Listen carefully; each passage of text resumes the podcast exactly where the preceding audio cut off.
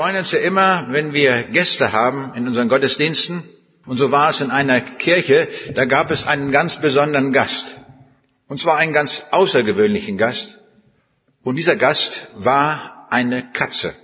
Und diese Katze gehörte dem Pfarrer. Und dazu gibt es ein Gedicht.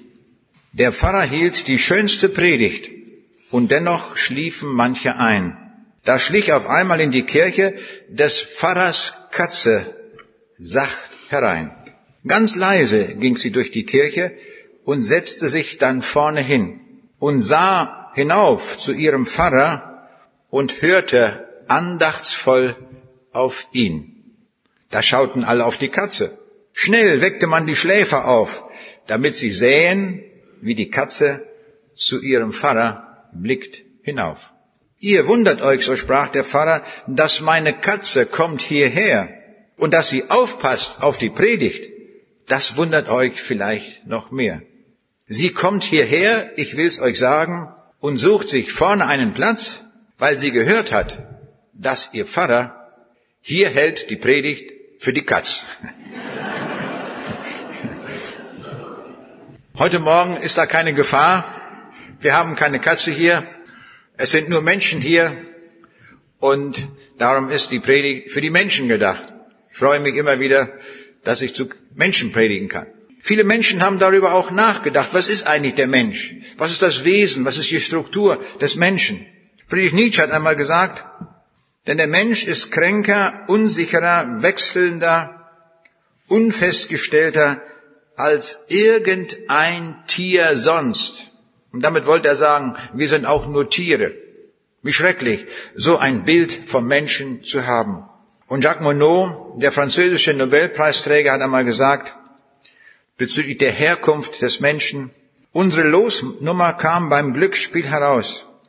Ist es da verwunderlich, dass wir unser Dasein als sonderbar empfinden, wie jemand, der im Glücksspiel eine Milliarde gewonnen hat. Das ist die Auffassung der Evolution.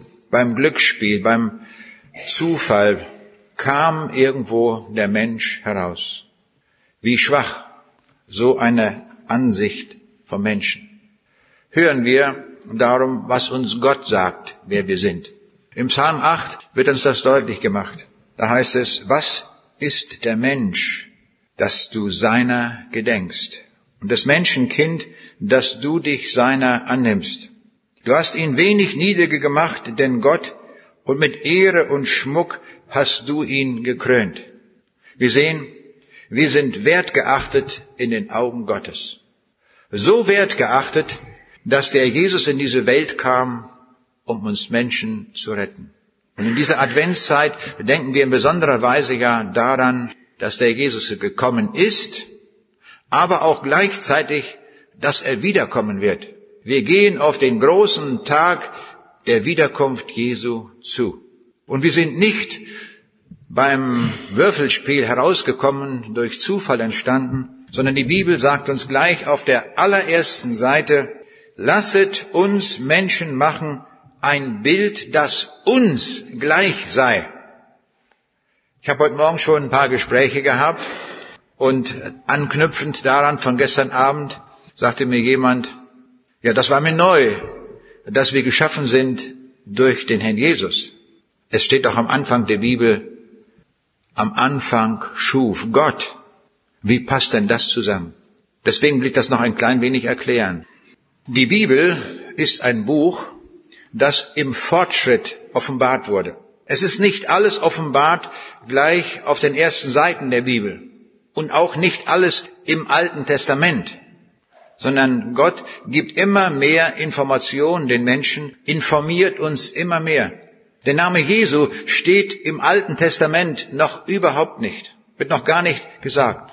Da heißt es, er ist der wunderbar, Rat, Kraft, Held. Und es werden viele Details über ihn gesagt. Aber es wird noch nicht gesagt, die Person, wer es wirklich ist. Das kommt erst im Neuen Testament. Und so auch die Schöpfung. Hier leuchtet schon etwas durch. In diesem Vers hier steht, lasset uns Menschen machen. Hier sehen wir, das ist nicht im Singular gesagt, sondern hier ist nicht Gott alleine, der dort handelt, sondern wie wir aus dem Neuen Testament wissen, ist Jesus Christus der Schöpfer, der das wirklich gemacht hat. Gott ist mit von der Partie, auch der Heilige Geist, da heißt es, und der Geist Gottes schwebte auf dem Wasser. Und ich bin davon überzeugt, der schwebte da nicht nur herum, um etwas zu sehen, sondern der war aktiv beteiligt an diesem Schöpfungsakt. Und doch war es der Wille Gottes, dass einer ganz speziell die Schöpfung gemacht hat. Und davon lesen wir im Johannesevangelium, dass durch das Wort alles gemacht ist, was wir da sehen. Alles. Und im Kolosserbrief wird nochmal gesagt, durch ihn ist alles gemacht und zu ihm hin geschaffen, nämlich zum Herrn Jesus. Und im Hebräerbrief gleich am Anfang lesen wir, durch den Herrn Jesus hat er auch die Welt gemacht. Das ist ein tiefes Geheimnis, wie das geht, wie durch Gott, der Jesus das gemacht hat. Aber er ist der Ausführende. Das lesen wir schon im Alten Testament, wenn da steht, da war ich der Werkmeister bei Gott. Das ist noch sehr verdeckt. Da wird noch gar nicht gesagt, wer da der Werkmeister ist. Aber dieser Werkmeister, das ist der Herr Jesus. Und heute Morgen wollen wir uns einmal besonders ansehen, was der Herr Jesus gemacht hat. Wie genial er das gemacht hat, wie kompliziert er das gemacht hat. Und darüber wollen wir einmal ein Stück staunen. Das gehört auch dazu zum Christsein, dass wir einmal mal staunen dass wir nicht nur über die Technik staunen. Die Technik ist ja banal, lapidar, verglichen mit dem, was der Jesus gemacht hat. Schauen wir uns nur einmal unser Gehirn an. Es gibt nichts in dem ganzen Universum, das so komplex ist wie unser Gehirn. Das Gehirn wiegt 1,5 Kilogramm so mittel. Und da sind viele Nervenfasern, wo die einzelnen Bauelemente mit verknüpft sind. Und das sind 500.000 Kilometer, wenn wir alle diese Nerven zusammenlegen würden, alle diese Verbindungen. Das bedeutet zwölfeinhalb Mal um den Äquator, wenn wir die alle aneinander legen würden. Jeder von uns hat das in seinem Kopf. Das ist nicht zufällig so. Das hat der Jesus konstruiert und gemacht. In unserem Gehirn haben wir 100 Milliarden Neuronen. Das sind Bauelemente. Aber das sind nicht nur Bauelemente, das sind auch nicht Computer, die leisten nämlich mehr als Computer. Mit Hilfe dieser Neuronen sind wir in der Lage, in Kombination mit unserer Seele zu denken. Das kann kein Computer. Kein Computer kann denken. Ein Computer kann nur Zahlen verarbeiten, Programme ablaufen zu lassen, die man vorher erdacht hat. Aber wir können denken, wir können damit arbeiten. Das ist gewaltig. Diese einzelnen Neuronen, die sind wieder verknüpft mit Tausenden von Leitungen. Jetzt wollen wir einmal überlegen, stellen wir uns vor, wir würden ein einzelnes Bauelement uns ansehen und würden beschreiben wollen, von wo die eine Leitung zum anderen Bauelement hingeht. Aber es sind ja Tausende von Verknüpfungen. Wenn wir die einmal beschreiben wollen, dann brauchten wir für ein einzelnes Neuron 40 Buchseiten, um das zu beschreiben. Nun haben wir gesagt, 100 Milliarden solcher Bauelemente gibt es. Wenn wir das in Büchern schreiben würden, das habe ich mal ausgerechnet, die größte, eine der größten Bibliotheken der Welt ist die Kongressbibliothek in Washington. Dort sind 20 Millionen Bände. Eine unvorstellbare Zahl an Büchern. Aber wollten wir nur die Verknüpfungen von den einzelnen Bauelementen beschreiben und das in Büchern darstellen, brauchten wir eine Bibliothek, die noch 250 Mal größer ist als die große Kongressbibliothek in Washington. Haben wir mal eine Vorstellung von der Komplexität, die der Jesus konstruiert hat, die er gemacht hat. Und das funktioniert bei jedem. Wir hören Informationen und verstehen das. Das ist gewaltig. Das hat sich der Jesus so ausgedacht. Und wenn man einmal überlegt, was da alles geschieht, dann wird da unter anderem auch gerechnet. In unserem Gehirn wird viel gerechnet, aber nicht zweimal zwei oder sonst was. Es werden sehr, sehr komplexe Dinge gerechnet, von denen wir uns gleich einmal einen Eindruck verschaffen wollen. Aber die Geschwindigkeit des Rechnens ist atemberaubend. In einer einzigen Sekunde werden eine Trillion Rechenoperationen ausgeführt in unserem Gehirn. Haben wir das gewusst? Das ist eine Milliarde mal eine Milliarde Rechenoperationen in einer Sekunde. Gewaltig. Hätten wir das gedacht? Dass wir so viel rechnen? Haben wir nicht gedacht. Können wir vorstellen. Ich kann es mir auch kaum vorstellen, dass da so viel gerechnet wird. Da müssten ja die Zahlen uns total durch den Kopf schwirren. Aber keine Sorge, das meiste geht unbewusst. Aber was wird da nun gerechnet? Das schauen wir uns jetzt mal im Einzelnen an. Und zwar kann man das am besten darlegen mit Hilfe unserer Sinnesorgane. Unsere Sinnesorgane haben einen riesig großen Rechenbedarf. Da muss viel gerechnet werden. Fangen wir an mit dem Auge. Beim Auge kommt sehr viel Information zu uns rüber. Mehr als 50 Prozent der Information, die wir als Menschen aufnehmen, wird durch das Auge hineingenommen. Mehr als 50 Prozent aller Information. Weil das Auge so wichtig ist, darum bezeichnen wir ja die Vorderseite unseres Kopfes auch als Gesicht, weil wir damit sehen. Das ist die, der Hauptteil, mit dem wir sehen, das Gesicht. Das ist ein sehr wichtiges Organ, das Sehen. Und darum fängt die Bibel auch gleich damit an, auf der ersten Seite, damit wir überhaupt sehen können, wird was geschaffen?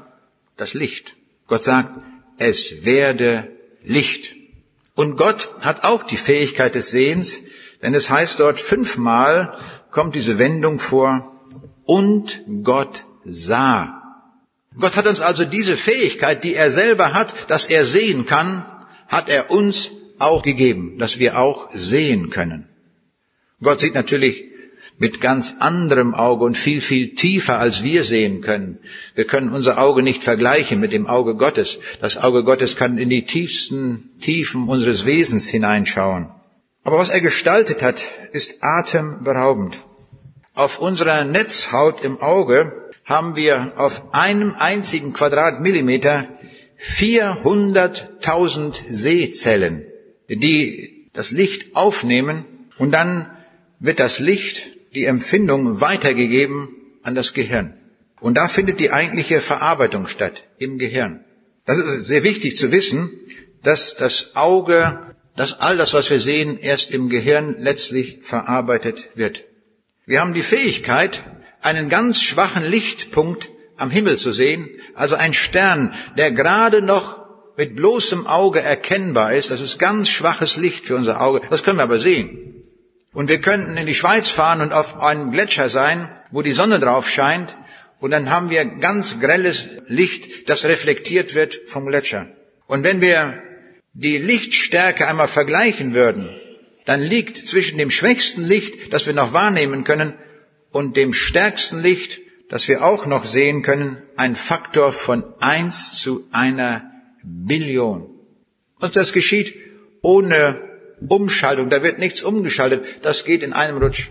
Kein Physiker kann ein Gerät bauen, das also eine solche große Weite in der Sicht hat. Ein Physiker des 19. Jahrhunderts, der Name ist Hermann von Helmholtz, er war ein bedeutender Physiker und Physiologe in der Zeit und man nannte ihn sogar einmal den Reichskanzler der Physik, weil er ein bedeutender Physiker war. Aber er hat sich auch mit dem Auge beschäftigt und dann hat er etwas ganz Merkwürdiges gesagt. Ich zitiere das mal wörtlich. Er hat gesagt, wenn mir nun ein Optiker ein Instrument verkaufen wollte, welches die letztgenannten Fehler hätte, so ist es nicht zu viel gesagt, dass ich mich vollkommen berechtigt glauben würde, die härtesten Ausdrücke über die Nachlässigkeit seiner Arbeit zu gebrauchen und ihm sein Instrument mit Protest zurückgeben würde. Also dieser Mann sagt, das Auge ist eine völlige Fehlkonstruktion. Wenn mir das jemand abliefern würde, würde ich ihm das sofort zurückgeben. Mit den heftigsten Worten. Was sagen wir dazu? Dieser Mann hat nicht verstanden, wie das Auge wirklich arbeitet. Das Auge arbeitet ja gar nicht alleine. Das Auge arbeitet immer in Kombination mit dem Gehirn. Und da wird das alles umgerechnet, was da an Licht-Eindrücken reinkommt.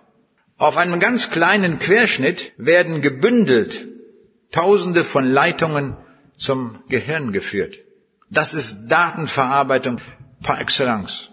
Davon hatte Helmholtz noch überhaupt keine Ahnung. Das Auge leistet etwas Gewaltiges.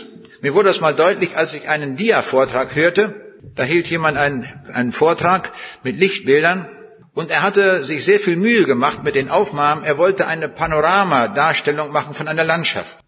Und hatte er zwei Projektoren und beim Fotografieren hatte er mit zwei Kameras fotografiert. Und zwar so aufgebaut, die Kameras, dass er einmal den einen Teil der Landschaft fotografiert hatte und dann genau daneben den rechten Teil. Und nun wollte er das zusammen projizieren, sodass man auf einer ganz weiten Leinwand den Eindruck eines Bildes haben konnte.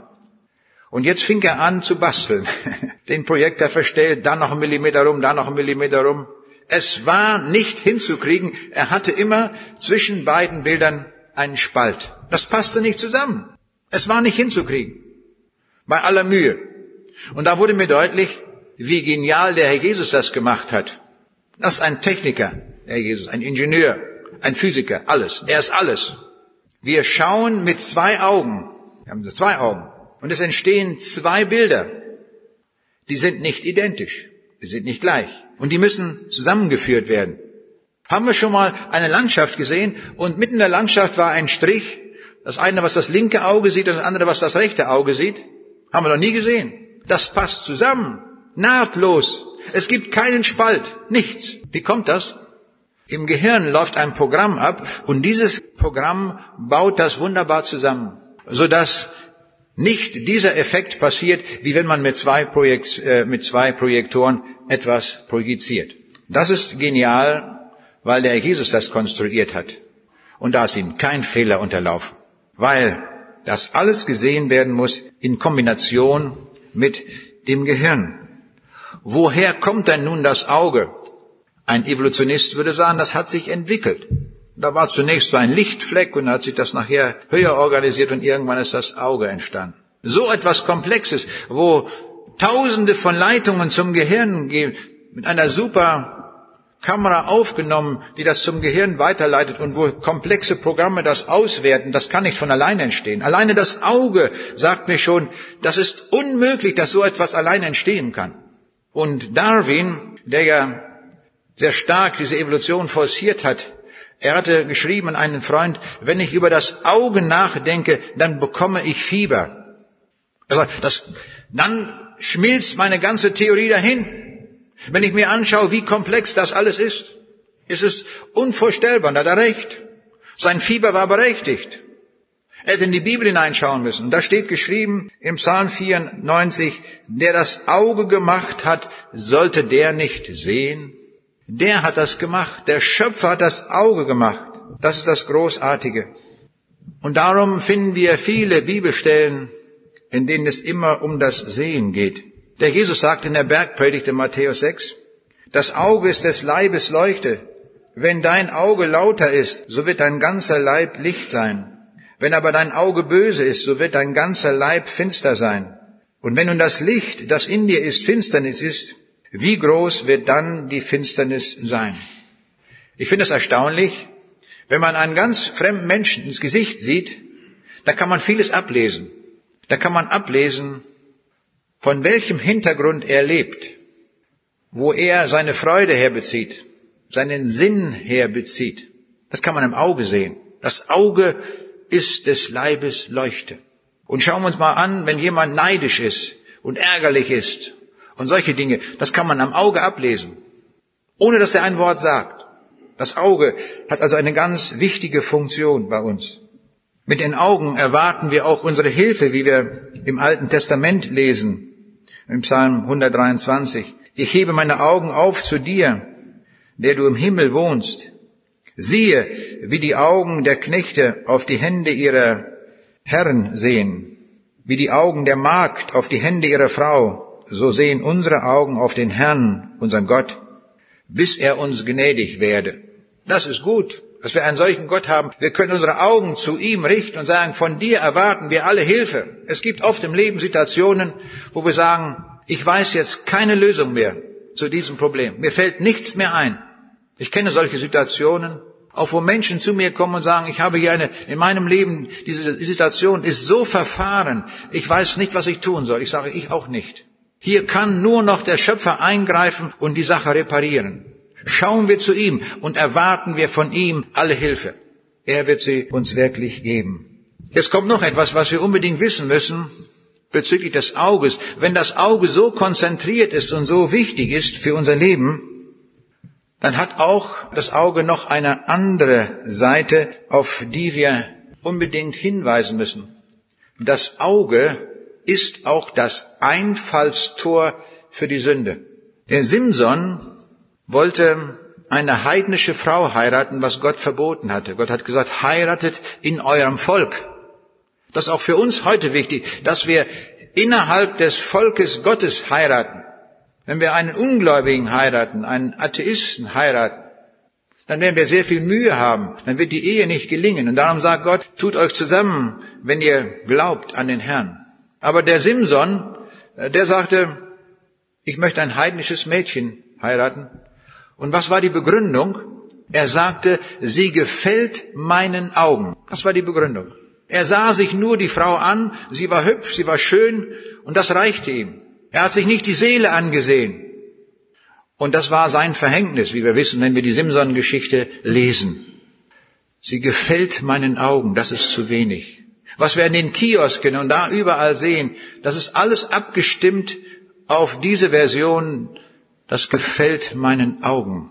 Die Bibel geht tiefer, wenn es darum geht, einen Partner zu suchen, da steht nämlich im Hohelied, ich suchte, den meine Seele liebte. Das ist die Botschaft der Bibel. Wenn junge Leute hier sind, die noch sagen, ich bin auf der Suche nach einem Ehepartner, dann gibt die Bibel den Rat, suche den, den deine Seele liebt. Das ist gut.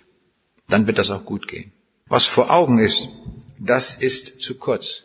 Die Sünde hatte auch den Einzug darum im Sündenfall, wo die Frucht, so sagte Eva, gut anzusehen war. Und das war das Einfallstor dann auch für die Sünde. Aber mit dem Auge geht es weiter. Die Bibel sagt uns auch, wenn sie uns den Hinweis zum Himmel gibt, da heißt es, was kein Auge gesehen hat und kein Ohr gehört hat und keines Menschen Herz gekommen ist, ist das, was Gott bereitet hat denen, die ihn lieben. Daran erkennen wir, im Himmel wird gesehen mit anderen Augen. Da brauchen wir keine Brille mehr oder irgendwelche Hörgeräte oder irgendwelche Hilfsmittel. Die sind alle vorbei. Wir kriegen neue Augen, herrliche Augen. Und da werden wir etwas sehen, was wir noch nie gesehen haben. Noch nie. Und darum steht hier auch so deutlich, was kein Auge gesehen hat auf der ganzen Welt nicht, das werden wir im Himmel sehen. Es lohnt sich, den Herrn Jesus anzunehmen und mit ihm zu gehen, damit unsere Augen das sehen werden. Ich hielt einen Vortrag irgendwo, da kommt ein Ehepaar auf mich zu und die Frau war blind. Und dann sagte diese Frau mir einen wunderbaren Satz. Sie sagte, wissen Sie, was meine neuen Augen zuallererst sehen werden? Ich sage, sagen Sie es. Da sagte sie, den Herrn Jesus. War das nicht eine schöne Aussage? Sie ist blind, kann nichts mehr sehen und sagt, ich bekomme in der Auferstehung neue Augen. Diese Augen sind ewig. Und das Erste, was diese Augen erblicken werden, das wird der Herr Jesus sein, an den ich geglaubt habe. Das trägt mich durch bis zum Ziel, auch wenn ich blind bin. Was uns hier in dieser Welt widerfährt, ist nicht das Letzte. Ich kenne einen blinden Mann, der mich oft immer wieder anruft und der ein großer Missionar ist. Ich wünschte mir manchmal, dass Leute, die sehen können, die ja viel mehr Möglichkeiten haben, genauso missionieren wie er. Aber der tut das auf mannigfache Weise. Der predigt blind. Er macht sich im Kopf eine Gliederung, was er sagen will, und dann predigt er. Er verbreitet Kassetten überall hin, wo es nur geht, und erreicht viele Menschen auf diese Weise. Dieser Mann, obwohl er blind ist, er wird in der Ewigkeit eine reiche Frucht einfahren, obwohl er letztlich gar nicht so viele Möglichkeiten hatte. Viel mehr Möglichkeiten, als wir heute Morgen haben, denken wir.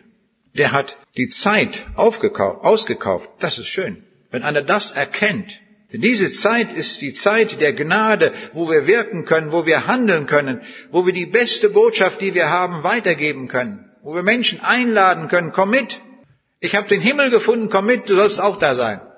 Wir müssen gar nicht lange diskutieren über die Leute, mit den Leuten. Ob das nun gilt oder das. Wir sagen, wir haben ein wunderbares Ziel. Und zu diesem Ziel seid ihr auch eingeladen. Das ist der Punkt. Ich komme zum nächsten Sinnesorgan. Ich komme gar nicht mit allen durch. Ich komme zum Ohr. Das Ohr ist auch etwas Besonderes. Wir können das leise Plätschern des Wassers an einem Strand hören, ganz fein und sanft. Wir hören das sanfte Summen der Bienen und wir hören, wenn ein Düsenjet über unsere Köpfe hinweg rast. Unvorstellbar laut. Beim Hören ist es genauso. Beim Hören wird eine Spanne, eine Energiespanne des Hörens überbrückt, auch von eins zu einer Billion. Und das geschieht ohne Messbereichsumschaltung. Da wird nichts umgeschaltet. Das funktioniert einfach. In der Technik gibt es kein Gerät, das so eine weite Spanne direkt messen kann. Wenn wir einen Voltmeter haben, wo wir die Spannung messen, dann müssen wir schon bald umschalten. Dann kann man messen vielleicht von 10 Volt bis 100 Volt. Aber man kann mit dem Gerät schon nicht mehr bis 1000 Volt messen. Da muss man den Messbereich umschalten und sagen, so jetzt von 100 Volt bis 1000 Volt. Und dann nochmal umschalten, wenn es höhere Spannungen sind. Beim Ohr nicht. Es kann der ganze Bereich in einem Rutsch gehört werden. Das ist ein Patent des Schöpfers. Das können wir nicht nachbauen. Kein Physiker, kein Ingenieur kann so ein Gerät bauen wie das. Und das auch noch bei der unvorstellbaren Empfindlichkeit des Ohres. Stellen wir uns einmal vor, der Schall kommt in unser Trommelfell hinein und das Trommelfell macht einige Schwingungen. Dann wird diese Schwingung umgesetzt in hydraulische Schwingungen nochmal. Also eine ganz andere physikalische Übertragung. Und dann werden die hydraulischen Schwingungen noch einmal umgesetzt in elektrische Signale. Und die elektrischen Signale gehen zum Gehirn. Das funktioniert. Und wenn wir uns einmal überlegen, wie empfindlich unser Trommelfell ist, wie es, wie es misst, stellen wir uns einmal vor, ein Mann, der wird vergrößert von der Erde bis zum Mond. Das sind 384.000 Kilometer. Stellen wir uns so einen Mann so groß vergrößert vor, hat natürlich entsprechend große Ohren, auch ein entsprechend vergrößertes Trommelfell. Und wenn der hört, dann kann der Auslenkungen des Trommelfells von zwei Millimetern hören.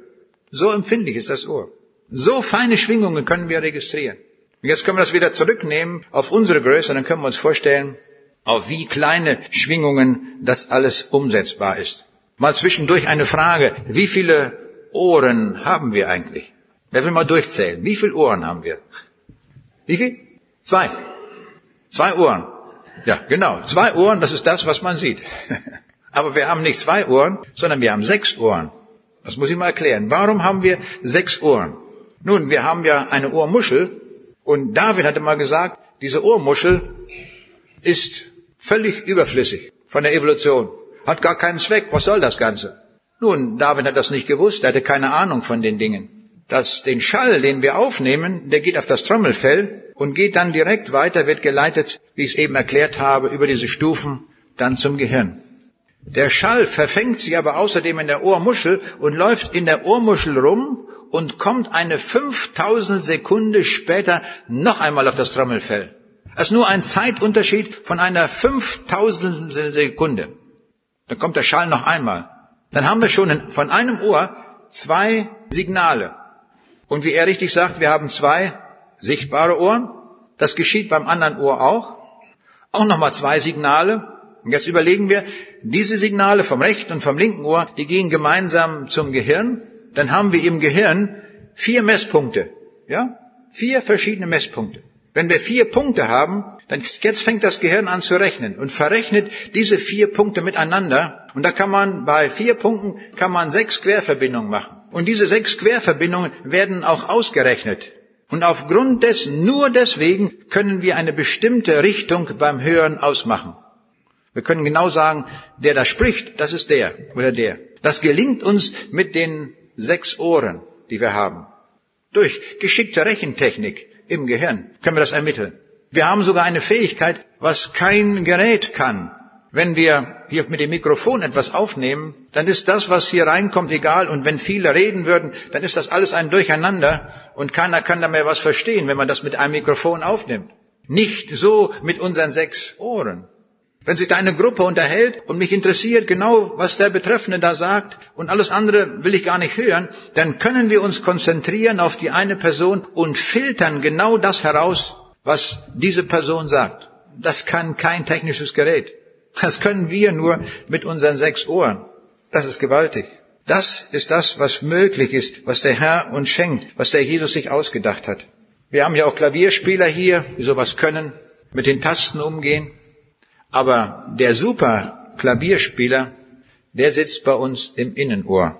Da haben wir ein Klavier mit 14.000 Tasten. Das ist das komplizierteste Klavier, das je gebaut worden ist. 14.000 Tasten. Und im Innenohr, da kommt der Schall hinein und dann spielt das Klavier auf 14.000 Tasten und jede der Tasten gibt ein Signal zum Gehirn und auf diese Weise entsteht der komplette Schalleindruck. Sehr kompliziert, sehr kompliziert. Auf kleinstem Raum gebaut. Wer hat sich das ausgedacht? Antwort, der Herr Jesus. Es ist sein Werk, sein Wille, dass er das alles gemacht hat. In Sprüche 20, Vers 12 lesen wir, das hörende Ohr und das sehende Auge, der Herr hat sie beide gemacht. Da hat sich nichts entwickelt. Das ist genial gemacht und konstruiert von unserem Schöpfer. Ich möchte noch ein paar Dinge sagen zum Geruchssinn. Der Geruch ist auch etwas ganz Besonderes. Wir können mit unserer Nase, mit unserem Geruchssinn, das wird ja auch im Gehirn weiterverarbeitet, wir können 10.000 verschiedene Gerüche unterscheiden. Haben wir das gewusst? Und wir haben ein unvorstellbares Erinnerungsvermögen bezüglich Gerüche. Mir geht es oft so, dass ich Leute wieder treffe und dann fällt mir der Name nicht ein. Habe ich den Namen vergessen. Wie hieß der nochmal? Meine Frau auch zusammen, dann überlegen wir, dann treffen wir jemanden, sagen wir, den kennen wir. Wie heißt der? Dann fangen wir an, ja, dann muss mit K los fängt, das an. Mit K, ja, geht's weiter. K, K, K. Und dann kommt noch ein Buchstabe. Und dann dauert es eine Weile, bis wir es zusammen haben. Nicht so beim Geruch. Beim Geruch haben wir ein unglaubliches Erinnerungsvermögen. Ich kann mich noch erinnern, als kleiner Junge, das war damals noch üblich, da brachte man die Schuhe zum Schuster zum Reparieren. Heute wird das ja alles weggeworfen. Kaufen wir neue Schuhe. Aber damals ging man zum Schuster, da wurde das besohlt und so weiter. Und da war so ein Schusterladen, kann mich noch genau erinnern, der war so, da musste man einige Treppen runtergehen, das war so halb im Keller, halb guckte man noch aus dem Fenster raus. Und da hatte der viele Regale und auf diesen Regalen, da standen nun all die Schuhe, die man dort zur Reparatur hingebracht hatte. Und in diesem Laden, da gab es so einen, einen Geruch. Und das war das Gemisch von 150 oder 200 Paar Schuhen. Jeder hatte seinen eigenen Schweißgeruch in den Schuhen. Und die bildeten so einen, einen äh, Gesamtgeruch. Ja, Man kam da rein, das roch so. Ich werde das nie vergessen. Wenn ich nochmal, man könnte mich, man könnte mir die Augen verbinden und in einen solchen Laden führen. Ich würde genau sagen, das, so hat das gerochen in dem Laden. Würde ich sofort wissen. Aber jetzt kommt das Problem. Wenn ich das beschreiben sollte, wenn ich ein Wort dafür nennen sollte, wie das dort gerochen hat, das kann ich nicht. Gerüche kann man gar nicht so richtig beschreiben. Das wird schwierig. Und doch haben wir ein unvorstellbaren Erinnerungs, ein unvorstellbares Erinnerungsvermögen bezüglich der Gerüche. Es ist bemerkenswert, wie die Bibel mit Hilfe von Gerüchen auch Situationen beschreibt. Das hohe Lied Salomos wird bezeichnet als das dufterfüllteste Gedicht aller Zeiten. Schön ausgedrückt. Das Hohelied Salomon, das Duft erfüllt ist, da wird am meisten gerochen in diesem Buch. Und da wird die Liebe beschrieben mit wunderbaren Wohlgerüchen. Da heißt es, wie schön ist die Liebe. Deine Liebe ist lieblicher dein Wein und der Geruch deiner Salben übertrifft alle Würze. Deiner Kleidergeruch ist wie der Geruch des Libanon. Jetzt wissen wir nicht, wie der Geruch des Libanon ist. Da muss man gewesen sein. Aber zu biblischer Zeit. Und wer da gewesen ist und das gerochen hat, diese Pflanzen, dieses Gemisch von Gerüchen, und damit wird beschrieben die Liebe. So lieblich, so schön, so ist die Liebe. Wird ausgedrückt mit Gerüchen. Geruch spielt also in der Bibel, wie wir sehen, auch im übertragenen Sinne einen großen, eine große Rolle. Der Apostel Paulus steht vor einer Menschenmenge und predigt. Und da macht er eine ganz bemerkenswerte Feststellung. Er sagt nämlich, denn wir sind Gott ein guter Geruch Christi unter denen, die gerettet werden und unter denen, die verloren gehen. Diesen ein Geruch des Todes zum Tode, jenen aber ein Geruch des Lebens zum Leben. Ein merkwürdiges Wort. Paulus drückt seine Botschaft aus in Begriffen des Geruches. Und er vergleicht seine Predigt des Evangeliums mit einem Geruch. Ja, sozusagen mit einer Geruchswolke, einer Duftwolke. Und er sagt, wenn das Evangelium gepredigt wird, das gilt ja nicht nur für ihn, für Paulus, wenn das Evangelium gepredigt wird und über eine Menschenmenge hinweggeht, dann ist das vergleichbar einer Duftwolke. Und da geschieht etwas. Diese Duftwolke hat eine Wirkung. Und was ist die Wirkung? Hier steht es, sie wird denen, die gerettet werden, zum Geruch des Lebens zum Leben. Ihm fehlen die Worte, äh, das ewige Leben zu beschreiben. Und darum sagt er das in dieser ausgedrückten, gesteigerten Form, zum Geruch des Lebens zum Leben. Das ist die Kraftwirkung des Evangeliums. Das geht über die Menschen hinweg und da sitzen Menschen, die sagen, ja genau das ist es, das wollte ich hören. Das ist genau eine Botschaft für mich. Und dass hier gesagt wird, ich brauche den Herrn Jesus für das ewige Leben, das nehme ich jetzt an. Das geht tief in mein Herz hinein und, und findet dort Wurzeln. Und auf diese Weise bekommt man das ewige Leben geschenkt. Auf dem Sitzplatz, wo man da sitzt. Ich nehme das an, das geht in meine Seele hinein und sage, das ist Balsam für meine Seele. Wie schön, dass der Herr mich liebt und dass er mich in seinem Himmel haben möchte. Und dadurch werde ich gerettet. Wir werden nur durch den Herrn Jesus gerettet, durch den Schöpfer, durch dieselbe, das eine und dieselbe Person. Aber das Evangelium hat auch noch eine andere Wirkung und die verschweigt der Apostel Paulus nicht. Er sagt, dieses Evangelium hat auch die Wirkung einer Giftwolke.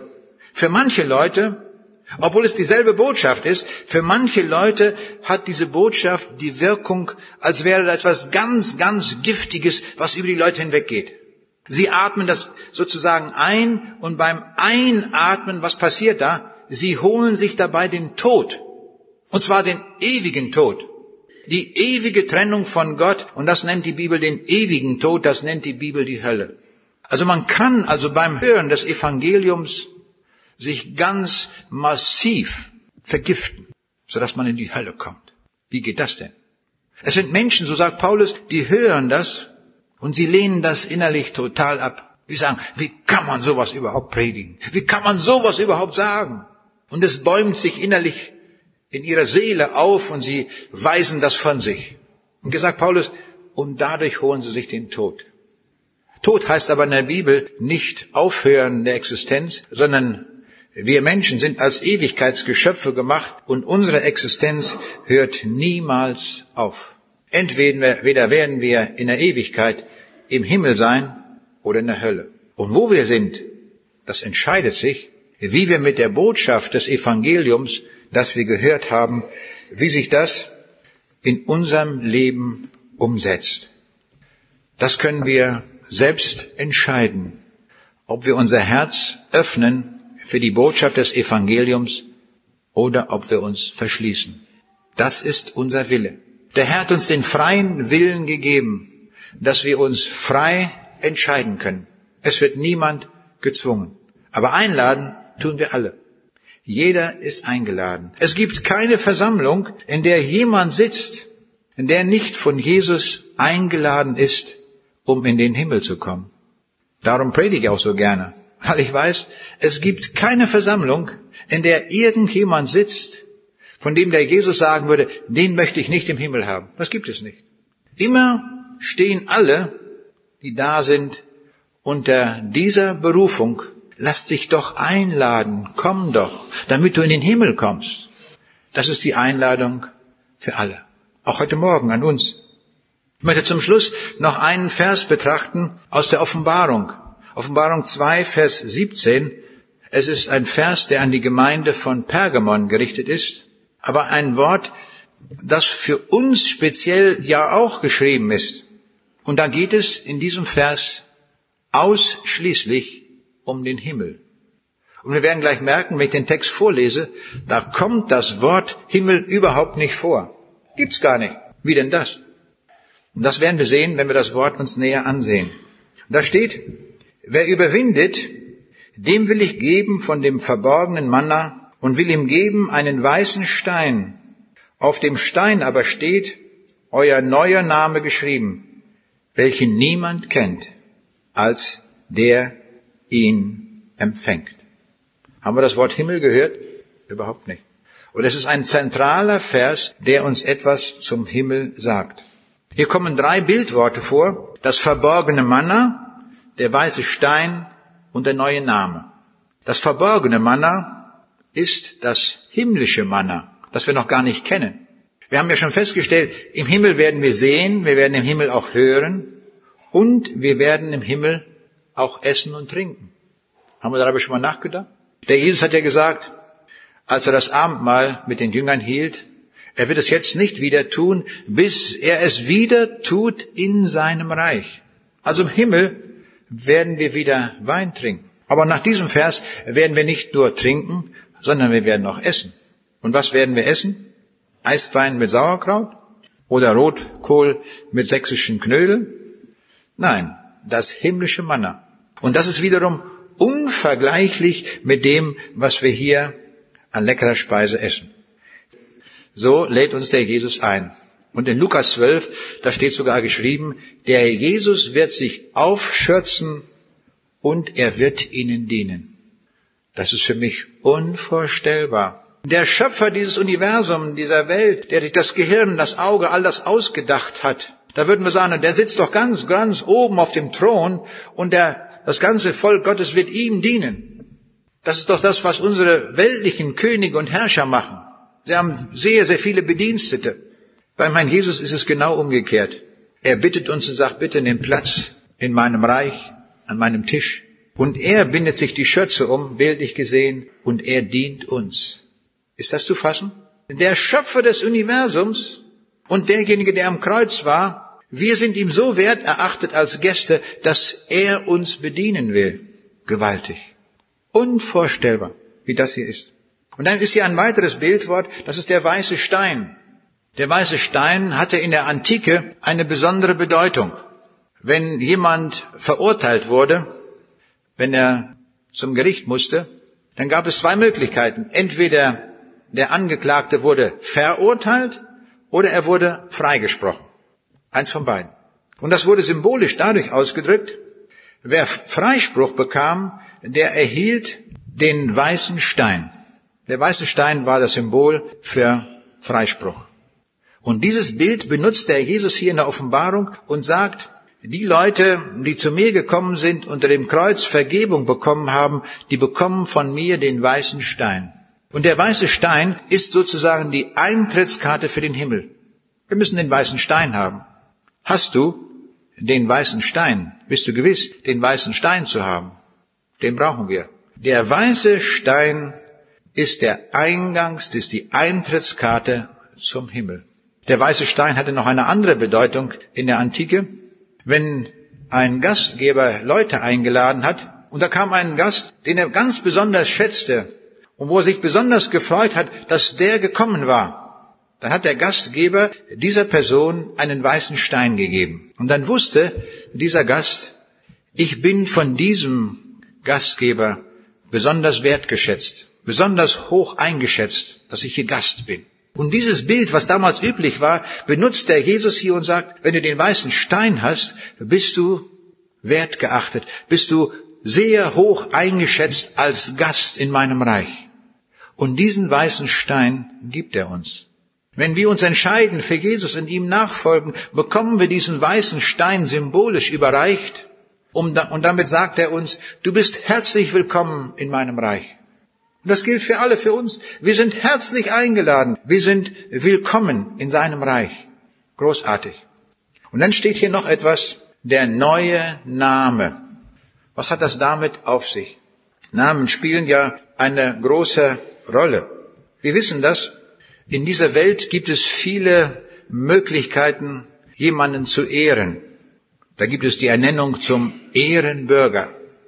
Ist jemand Ehrenbürger der Stadt Chemnitz oder wie auch immer. Oder da bekommt jemand von einer Universität die Ehrendoktorwürde verliehen. Oder er wird Ehrenpräsident, vielleicht von einem Sportclub oder sowas. Oder er wird Ehrenvorsitzender. Also er wird besonders geehrt.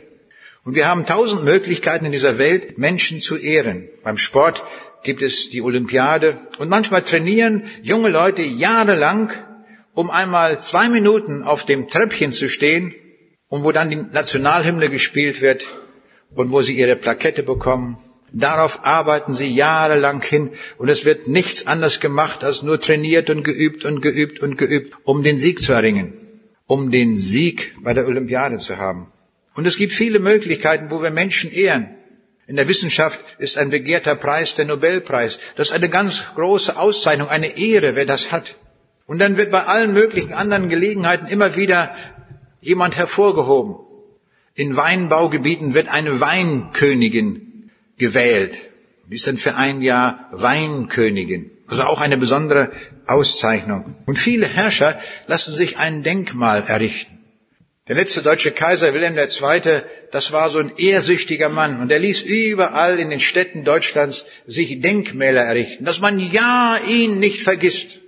Es ist wichtig, dass er da immer wieder dann erkannt wird, auf dem Thron sitzt. Ich habe neulich gehört, ein Schauspieler, Leonardo DiCaprio, der in diesem Film Titanic die Hauptrolle gespielt hat, obwohl er erst 24 Jahre alt war, ließ er seinen Körper in Bronze gießen, der Nachwelt erhalten. Hier, ich bin wer gewesen.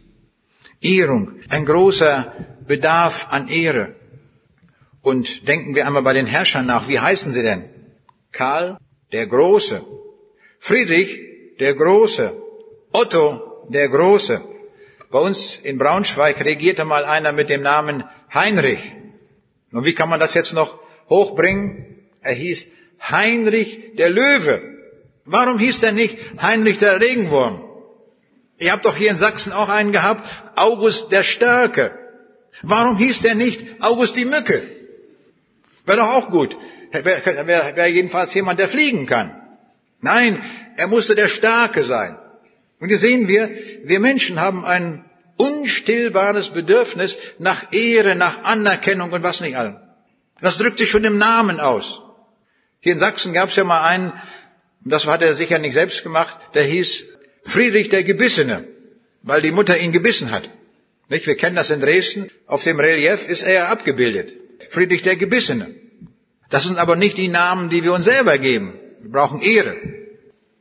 Und wie macht jetzt der Herr Jesus das? Er ehrt uns auch. Aber anders als wir Menschen das tun, sondern der Herr Jesus gibt uns in der Ewigkeit einen völlig neuen Namen.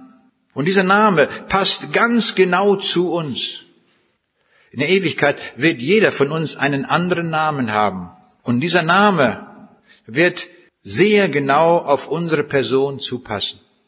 Und wir werden keinen Namen mehr vergessen. Wir werden das genau wissen. Und damit ehrt uns der Jesus, indem er uns einen neuen Namen gibt. In der Ewigkeit heißen wir nicht mehr Doris und Friedhelm und wie wir alle heißen oder Werner oder wie auch immer, sondern in der Ewigkeit bekommen wir einen Namen, der so zu uns passt und der ein Geschenk des Herrn Jesus an uns ist.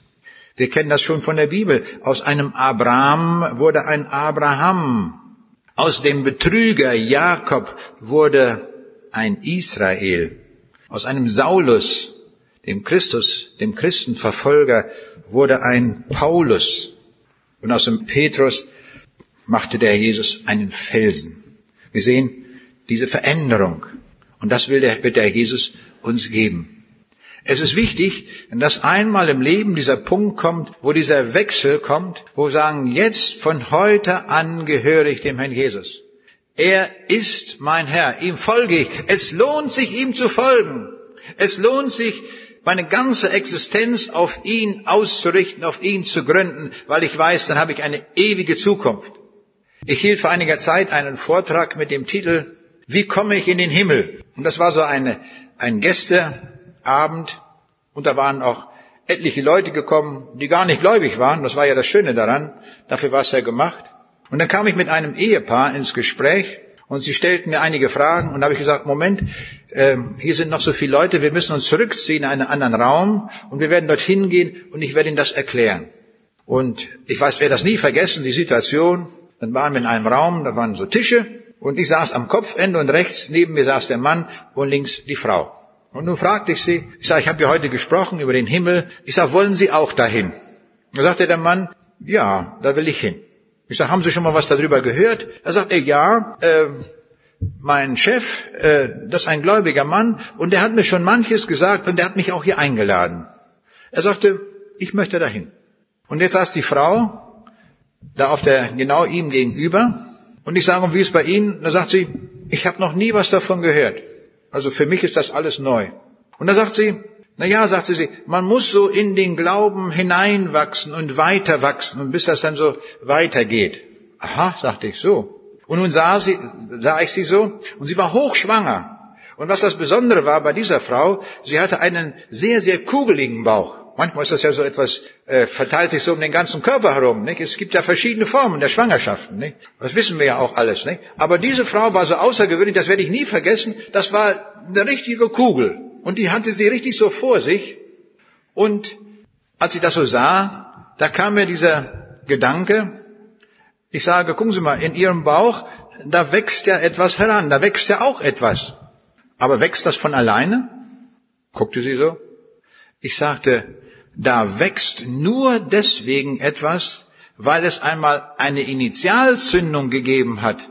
Und von da an wächst das. Ich sage genauso beim Glauben auch. Sie müssen einmal die Initialzündung setzen und dann fängt es an zu wachsen. Von alleine wächst gar nichts. Das hatte sie verstanden.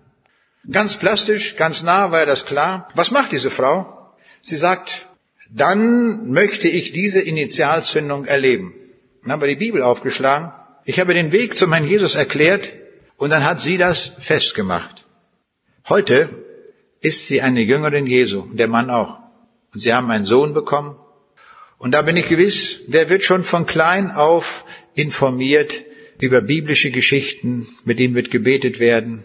Das macht eine gute Entwicklung jetzt. Der Glaube, jetzt kann er wachsen, nachdem bei beiden die Initialzündung gewesen ist. Und so funktioniert das. Es ist nicht so, dass man da irgendwas predigt und sagt man, oh, das war ganz gut, und dann geht man nach Hause. Das hilft uns überhaupt nicht. Sondern es muss zu dieser Initialzündung kommen, dass sagen, Herr Jesus, hier bin ich, ich habe das gehört, das mache ich heute fest. Das gilt für mich.